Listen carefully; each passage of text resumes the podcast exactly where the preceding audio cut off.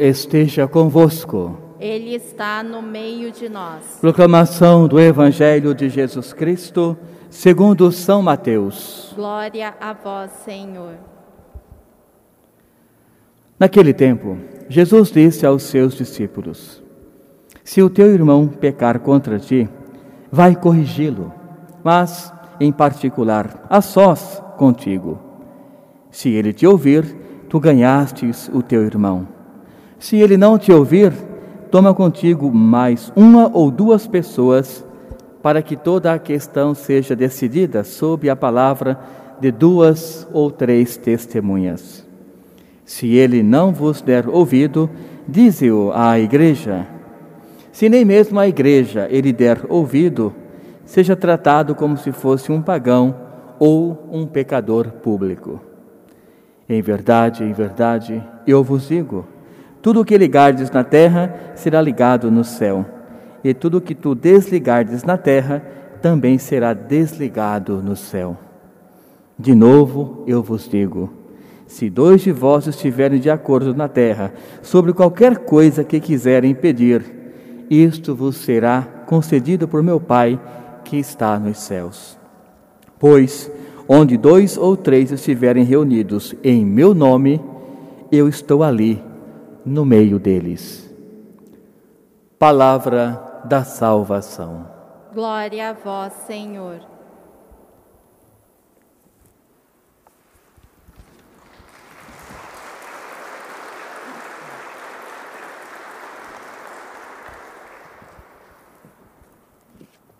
Irmãos e irmãs, mais uma vez Deus nos convida a estarmos buscando uma vida de proximidade desse modo, estarmos reunidos na sua casa para que a sua palavra crie em nós esses frutos de conversão, frutos para levarmos avante uma vida onde Deus vai sendo sempre esse fio condutor em nossas palavras e em nossas atitudes. Como bem sabemos, toda palavra de profeta é sempre a voz de Deus que vem nortear as pessoas que estão buscando uma proximidade melhor com Deus. E hoje, na primeira leitura, o profeta Ezequiel nos mostra claramente Deus intervindo no meio das pessoas para que essas possam buscar constantemente um modo de conversão e, claro, uma reaproximação cada vez maior do nosso Deus, nosso Criador. Ele nos fala então de uma corresponsabilidade. Ele nos fala que nós somos, de uma certa forma, corresponsáveis pela conversão dos nossos irmãos. Mas para compreendermos isso, irmãos, nós temos que primeiro vermos o que significa o estarmos juntos agora, por exemplo, na casa de Deus. Sabemos que toda a igreja forma um grande corpo. E cada membro desse corpo é alguém muito especial que Deus confiou, Deus fez e Deus convidou para estar fazendo parte do todo. Ou seja, quando uma pessoa, por exemplo, começa a fazer uma comparação, o que ouvimos agora na primeira leitura, um corpo todo, a igreja com seus membros, como por exemplo, quando Jesus olhou para sua comunidade, seus apóstolos, e sempre fez a comparação de um cacho de uva. Ele sempre disse que um cacho de uva, claro, forma um todo, mas nesse todo nem todas as uvas estão iguais. Nós conhecemos muito bem um cacho de uva, seja no mercado ou mesmo no pé. Nem todas as uvas em um cacho estão maduras. Nem todas estão com a mesma ergonometria, ou seja, idênticas, o redondo dela não estão todas da mesma forma nem todas estão doces, mas todas elas formam o quê? Um único corpo, um único cacho. Portanto, irmãos e irmãs, quando nós assumimos essa dimensão de formarmos um corpo de Cristo na igreja, nós estamos fazendo com que a voz do profeta seja realmente algo muito claro para nós compreendermos e buscarmos uma vivência de conversão. Portanto, cabe-nos, nesse caso, advertir as pessoas que caminham conosco. Só que o profeta deixa bem claro que esse advertir não significa entrar na vida da pessoa, impor certas ocasiões para essa pessoa, não. Esta maneira de advertir significa o quê? Quando eu observo que o irmão não está caminhando bem, até mesmo dentro de casa, o pai com os filhos, quando isso é observado, a minha obrigação enquanto cristão é o quê? Advertir essa pessoa e dizer, por exemplo, olha, este caminho não é bom. Essa sua atitude não é coerente com o evangelho. Esse seu modo de proceder, ele não vem do que Deus ensinou, ou seja, aí vai entrar agora a segunda leitura, não vem dos mandamentos do Senhor. Então, este é o advertir que nós somos corresponsáveis na salvação daqueles que caminham conosco. Este é o advertir que nós, enquanto batizados, temos sim o compromisso de estarmos olhando para as pessoas e advertindo-as para que retomem sempre ao caminho original. Relembrando, o próprio Pedro, quando estava com Jesus, várias vezes ele foi advertido, porque estava no caminho errado. Nós ouvimos semana passada, por exemplo, Jesus falando para Jesus dizendo para ele, olha, afasta-te de mim, Satanás. Jesus o advertiu, porque não estava pensando como as coisas de Deus, mas somente como as coisas dos homens. Há dois domingos atrás, Jesus também o advertiu, mas de um lado muito bom, dizendo: essas palavras foram ditas por Deus, não foram, aliás, não foi o homem que te falou essas palavras, o próprio Deus quem as ensinou. Então vejam que a advertência, ela faz parte da caminhada que nós devemos fazer sempre para buscarmos a nossa conversão. No entanto, irmãos e irmãs, quando nós deixamos com que as coisas do mundo ou os caminhos do mundo eles tomem conta das nossas decisões, é preciso alguém para nos reorientar e nos reconduzir. E para que isso aconteça, algo muito importante é fundamental. Precisamos de humildade. Para ouvirmos aquilo, aquilo que as pessoas que têm mais caminhada, elas tendem a passar para nós. Olhemos, por exemplo, o filho pródigo. Apenas um comparativo que não faz parte da liturgia de hoje, mas para compreendermos que esse advertir, ele é muito importante e precisa da humildade para ser aceito. O filho pródigo, todos nós conhecemos bem esta parábola. O filho que tem, pega a sua herança, vai, gasta tudo e depois volta para o pai. O pai o advertiu dizendo: Filho, tudo que nós temos, o que eu tenho aqui também é teu. Não precisas ir embora. Aqui está a advertência. Mas o filho fala o quê? Não, pai. Eu quero minhas festas, eu quero os meus amigos, eu quero a minha vida, eu quero o meu proceder, o meu caminhar. Aqui está a falta de humildade. Aqui está a falta de caridade. Aqui está a falta de alguém que deveria ouvir quem tem experiência na vida para poder se redirecionar numa caminhada, mas não deixou tudo de lado como se ele fosse uma espécie de dono da razão, um conhecedor absoluto da dimensão humana, e eu vou seguir o meu caminho, ou como ele mesmo disse, eu quero ter os meus amigos. Eu quero fazer a minha vida. Como se com o pai ele estivesse preso não pudesse fazer nada. Mas o pai, por mais de uma vez, ele deixou bem claro: o que é meu também é teu. Não precisas ir, ir embora. Mas, como eu disse agora há pouco, quando a falta de humildade estaciona em nós, nós não damos ouvidos a quem tem experiência na vida. E aqui, irmãos e irmãs, que esse advertir pode tornar-se um caminho errado para aqueles que muitas vezes querem advertir, querem dar um bom conselho, mas a pessoa não se abre para escutar, não se abre para se moldar. Em outras dimensões, Jesus também, em outras parábolas, ele sempre se colocou na dimensão, aliás, sempre, sempre se colocou como aquele que faz o vaso acontecer. O oleiro, nós conhecemos bem também essa profissão. Aquele que faz então os vasos, quebra, destrói, refaz, molda diferente. Então aqui está uma proposta para uma vida nova, redefinir a caminhada.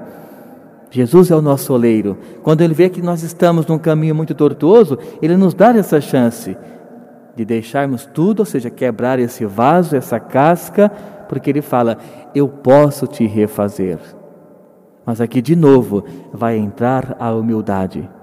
E quando não a entra, então nós permanecemos no mesmo erro, muitas vezes batendo naquela mesma tecla, onde já sabemos qual será o resultado final. Não haverá conversão, não haverá caminho novo, não haverá volta para o caminho inicial que Deus preparou para todos nós.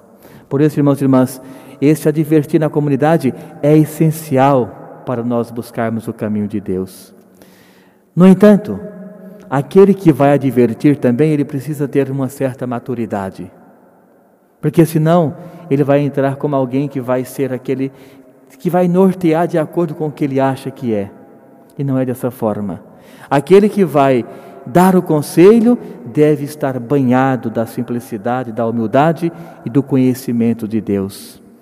Ou seja, ele tem que ter sempre um olhar de misericórdia. E este olhar nós só aprendemos com a pessoa de Jesus. Voltemos mais uma vez ao Novo Testamento. Quando Jesus chega na multidão, olha para cada pessoa e sente pelo olhar que as pessoas estavam passando por muitas dificuldades, não somente no campo do comer algo do dia a dia, um almoço, uma janta, mas ele fala assim: Eu estou com compaixão de vocês, porque vejo vocês como ovelhas que não têm um pastor. Então Jesus veio para quê? Para advertir as pessoas a buscarem uma caminhada nova, a recomeçarem um novo modo para começar, aliás, para proceder no caminho que Deus já havia preparado, que Ele mesmo veio trazer, trilhou esse caminho e mostrou para nós. Portanto, esse olhar de misericórdia deve ser algo muito prudente para aquele que vai orientar. Imaginemos, por exemplo, voltando ao filho pródigo, se o pai não tivesse esse olhar de misericórdia, ele jamais teria ficado naquele, naquela janela esperando o seu filho voltar. Ele sabia claramente que o filho voltaria um dia, e este olhar de misericórdia o fez esperar meses, meses e mais meses. Por quê? Ele sabia claramente, pela sua intuição de Senhor da vida, aquele que o, tempo já ele já pôde experimentar por vários momentos, várias décadas. Ele sabia que aquele filho voltaria e esse olhar de compaixão, de ternura, de misericórdia o fez esperar. Mas esse esperar também é carregado de algo muito frutuoso, que é o esperar sem julgar. Olhemos nessa mesma passagem, o que, que o irmão mais velho falou para ele? Pai, matas para esse teu filho o novilho cevado? Esse que gastou todos os teus bens? A pergunta é: cadê o olhar de misericórdia com esse irmão que não percebe aquele outro mais novo que voltou para casa, que isso, como o próprio pai falou, estava perdido, estava morto, mas voltou. Então faltou a misericórdia. E quando essa misericórdia falta no ser humano, entra o egoísmo. Esse filho nem queria voltar para casa para ver o seu irmão, que havia chegado, todo deixado de lado pela sociedade e pelas suas próprias escolhas, é claro. Então o egoísmo tomou conta dele de tal forma que ele não quis voltar e ver o seu irmão para recomeçarem juntos uma nova caminhada. Por isso, irmãos e irmãs, quando nós aplicamos esse evangelho de hoje para dentro da família, aqui vamos traçar, né, trilhar três pontos muito importantes. O primeiro é este. Quando nós comparamos os conselhos do Evangelho, dados agora hoje, agora há pouco, sobre um irmão que erra, alguém que conversa com ele em particular, ele não dá atenção, a igreja pede o quê? Prudência, juízo, não pense que essa pessoa já está perdida, ao contrário, chame alguém da comunidade então pede que chame uma, duas, três pessoas como testemunhas, para que essa pessoa possa então relatar-se e aí começar uma nova caminhada. Mas ainda fala, mesmo assim, se ele não der ouvidos, não desista dessa pessoa.